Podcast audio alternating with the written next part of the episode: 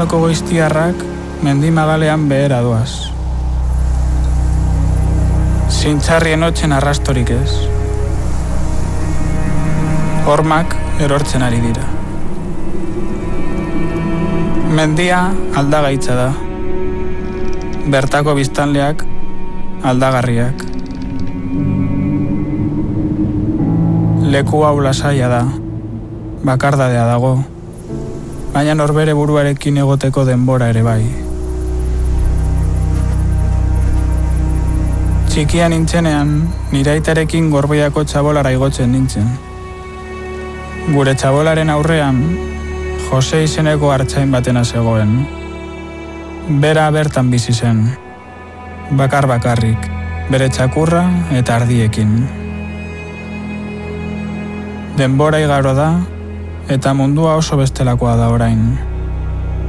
Aurten, hartzaina denetik lehen biziko aldiz, Jose ez da bere hartaldearekin mendira igo. Julen Zubieteren ahotsa entzuten da bere pelikulan, beretik ari da kontatzen, eta bere begiradaz ezagutuko dugu Jose, Jose Ereño, hartzaia, eta haren hartaldea, orain murriztua, saldu berri dituelako ale batzuk, denak gehiagi baitzituen, Jose lanean ari den bitartean, lanbideak eta adinak eskatzen eta albidetzen dioten erritmoan, baserrian bertan, julen alboan. Patxada berberaz, arekin izketan. Izketan baino arenak entzuten, laguntza behar badu laguntzen. Kamerak ere bat ere presarik. Adi begiratzen dio, Joseri, ukuluko atea zabaltzen duenean, edo orduan sartzen den eguzki printzari ere bai, edo ardien apatxei. Adi denbora hartuta, desagertzen ari den eginkizun baten, desagertzen ari den bizitzeko eta bizitzari begiratzeko modu baten lekuko bihurtuz ikuslea. Zeran da, no, asko zobeto. Jose Cabrera gozango duen bezala, bizi modu gogorra da, txarretik denak martxatzen die. Entea torna bieti, ez dau, ja, ez Julen, zubiete, arratsaldeon. Arratsaldeon. Zuri nork piztu zizun gai honekiko jakin mina? Aitak? E, bueno, e, gai honekiko e, jakin mina, ez dakit, e, alboan daukadan bizimodu bat da, hartzentza dago nire herrian oso presente, gorbeia daukagulako hor herrian, eta eta gorbeia bai da leku bat, ba, hartzen asko izan dituena, ez? E, orduan, errealidade hori ez zait, e, arrotza egiten, baina e, aldi berean, e, naiz eta urbil egon, hori pelikulan esaten dut, e, oso diferentea da nire, nire, nire mundua eta berea, e, eta eta nire bizimudo eta berea, ez? Torregatik ere bai kuriosa e, iruditzen zitzaidan pelikula hasi nintzenean, ba, hori hurbil egon da ze, ze diferente ziren, ez? E, eta eta um, distantzia hori murrizteko modu bat ere izan da pelikula. Horregatik hasi zinen, agur hartzai egiten, jo, josek ze esan zizun? Hasieran? Bai.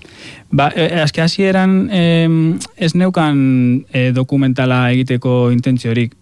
E, berarekin nengoenean zen, bueno, e, egoteko. E, da present, berarekin egotea da, e, ba, mendian egotearen oso antzeko gauza bat gertatzen zaiz niri. E, lasaitasuna e, kutsatzen dit, ez? Na, mendira noan noanean el, lasaitasun hori bizitzen dudan moduan Joserekin naizta bere baserrian egon, e, kortan egon, ardienekin egon, ba, lasaitasun hori zan e, magnetismo moduan, ez? magnetiko.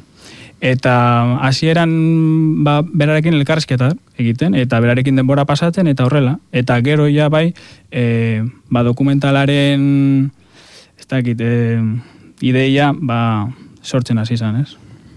Beraz, lehen da bizi berarekin egon, patxada hori kutsatu, hori bizi, eta gero hasi zinen, jadaia buruan dokumentala zen eukala, irudiak hartzen. Bai, eta oso pizkanaka. E, Aziera ni bakarrik, e, askotan joaten nintzen kamerarekin, eta batzutan kamera eraman eta irudirik ez grabatu, Gero Lasto da zabaldu beharra zegoen eta Bai, lagundu eta eta askotan sim, simplemente elkarrizketa, o sea, simplemente hitz egiten elkarrekin, hori bakarrik. Gero ja eh pizkanaka pizkanaka lantaldea sartzen joan zen, lehenengo argazki, argazki zuzendaria nerea falagan eta gero ja soinu teknikaria maitane, eta gero, bueno, ez gara persona asko izan, gehienez e, lau persona egon gara grabaketetan, eta beste batzutan ni bakarrik berarekin. Zuk zei jaso nahi zenuen? Gidoi aurretik zen eraman? Edo Eh, jasotakoaren arabera egin duzu gero? pelikula? Gidoi bat egon zan hasieran, baina, bueno, os, eske oso diferentea da. De hecho, gidoia, hasierako gidoia e, gertatzen zan dena gorbean, e, mendian, baina bere... Eta pelikula gehiena bere ukuluan, bere kortan egina Bai. dago. Bai, ze, ni grabatu nituen lehenengo irudiak, pelikulan ikusten diren, e, amaieran ikusten diren irudi horiek, e, daude grabatu da 2000 eta hogeian. Eta justo urte hori izan zen, bera e, gorbeiara igo zen azkenengo urtea. Orduan, e, urrengo urtean dokumentala egiten hasi ginenean, ja ez zen gorbeiara igo behar. Orduan, e, egin genuen, bueno, idatzi nuen gidoi hori, bueno, ez, ez, ezertarako esen izan balio, baina e, ez zen. E, Itzen egin pelikulan- gertatu. Hori, gero pelikulan ikusten dena ez zen hasierako gidoia. Ezu, Julen, gorbeiako maldak tristeak dira? Josek Eh, esaten du, ez? Zure pelikulan jendeak hori esaten duela tristeak Bai. direla. Bai, eta egia esan ez dakit zergatik esaten duen. E, baina niretzako dokumentalarentzako oso esaldi ona da, ze nire tristura bai dago e, gorbeiako mendi, mendian edo magaletan. Arrazoi jakin bategatik. Eh? Arrazoi konkretu bategatik. Bai, nire aitaren errautzak daudelakoan lurperatuta eta, bueno, pelikulan e, ikusten dugun paisaia, e, ikusten ditugun personak eta e, lantzen diren gai guztiak daude eriotz eta utxune horren inguruan pues, orbitatzen, ez? Hmm. Bai, ze pelikula agur hartzai da, baina oso nabarmena da Jose hartzaiaz aparte zutaz ere badela, zu oso presente zaudela. Bai. Bai, e, gidoian importantea zen bi, bi zutabe horiek aldi berean aurrera egitea. Jose ezagutzea eta Joseren bitartez ni agertzea eta biok batera elkarrekin aurrera egitea, ez? Ze, azkenean bi gauza gaude egiten dokumental honetan, bat da hartzaintza eta eta Joseren bizimodu hori erretratatzen, amaitzear dagoen bizimodu bat erretratatzen, eta gero nik horrekiko e, bueno, hori zelan ikusten dudan, ez? Nire begira da. Nik ze, ze, zelan, e, zelan ikusten dudan bizimodu hori eta zelan despeditzen dudan, azken fina. Zure begira da eta zure arrebaren hitzak. E, ez nire izekorenak. Ah, izeko da, amaia zubiete. Bai, bai, Eta poeta da, bai, zen, zen, poeta zen. bai. Eta aprobetxatu duzu haren hitzak ere Bai, bertan sartzeko. bere e, bere hainbat olerki irakurri nituenean e, pentsatu nuen dokumentalerako aproposak zirela eta, karo, orain ja ezin, ezin diotu galdetu zeren inguruan idaz, zeren, zer nahi izan zuen bera kontatu horretan, baina dokumentalean e, tratatzen diren gai hori edentzako, pues, aproposak ziren. Bueno, erabat borobildu duzu, omenaldia eta despedida. Bai, omenaldi asko daude pelikula barruan, bai. Hasieran aireratu ditugun galdera horiek grabatzen ari zinela etorretakoak dira. Alegiaz, mm, lan horretan ari zinela eta Joserekin hizketan eta Ba, konstientzia horrekin zertarako balio du, ez? Pelikula bat egiteak. Nik argi neukan hasieratik e, pelikula bera e, fizikoki agertu behar zela edo, edo ageri egon ba, egon behar zan pelikula, e, pelikula bat egiten ari ginela, ez? Ze, ez nuen nire begirada bertan islatzeko e, nire ofizioarekin osea, nire ofizioaren inguruan ere tratatzea e, ba, polita iruditu zitzaidan. Eta, pa- eta de hecho, em, dokumentalerako ba, ezinbestekoa, ze, azkenean nik pelikularekin personalki landu ditudan hainbat emozio eta hainbat e, gai em, landu ditut pelikulari esker, osea, e, izan da bidaia emozional bat eta personala eta pelikula pelikulari ere, beste omenaldi bat, pelikularen pelikula agertzea, pues eh, hasieratik egon zen. Ideia hori hasieratik egon zen. Mhm. Beraz, galdera izan liteke askoz ere konkretuagoa, zuri zertarako balio izan dizu, agur hartzai egiteak. Ba, mm, gauza askotarako, baina behitu, e, gauza oso kurioso bat, E, nire aita hil zenean orain dela hogei urte. E, horti, e, momentu horretan, e, e, bueno, momentu horretatik aurrera, ezin, ezin nuen... Oso ume izango zinen. Ba, amar urte, amar urte. Bai. Eta em, pata, pasatu zitzaidana izan zen, e, nire amari eta nire arrebari eta gertuko jendeari ezin nien agurre esan. E, agurre esateko, agurre esan beharrean, gero arte esaten nuen edo bihar arte edo ezin nuen amaiera puntu hori esan e, gertuko jendeari. Errepara ematen zitun beldurra. Bai, beldur, beldur bat zegoen hortik. Eta pelikularekin sentitu dut hori gutxienez, e, bueno, desagertu dela. Agur esaten jakin, la, jaki, bueno, jakiten edo, edo agur esaten irakatzi dan pelikula bat da. Eta ze erantzun jasotzen ari zara? E, pelikularekin edo... Erakutsi duzun tokietan. Bai, Ah. bai sariren bate edo beste ere eman dizute. Bai, e, mendifilmen bizari jaso genituen, eta bo, jendeari gustatu zaio, bai, eta e, konektatu du.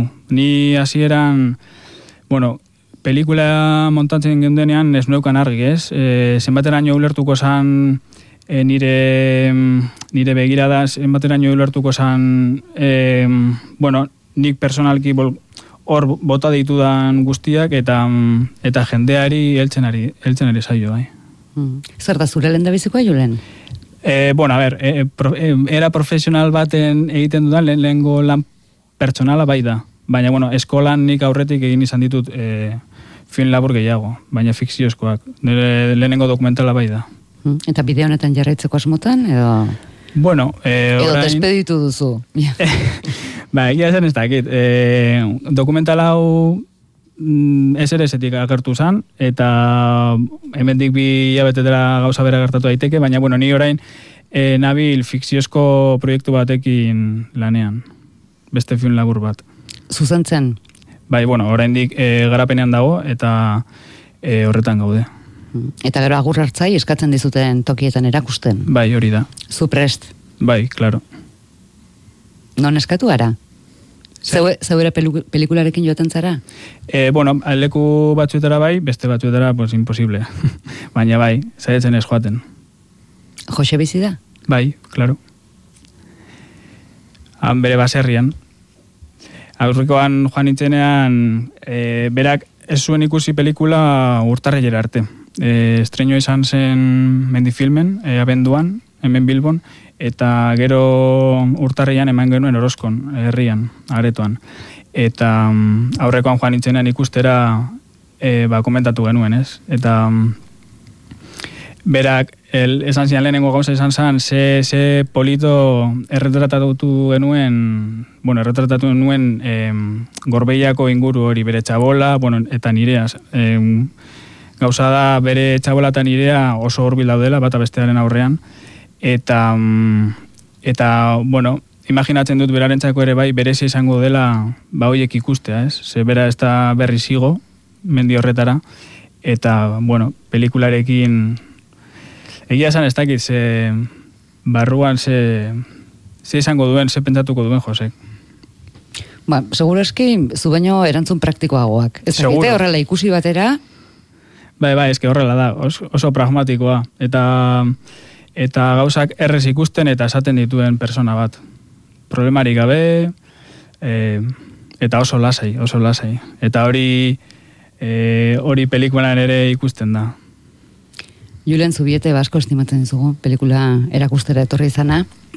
Ez dizugu agur esango. Aldezi hori superatu daukagu. Beraz, urrengo bat arte. Mi esker.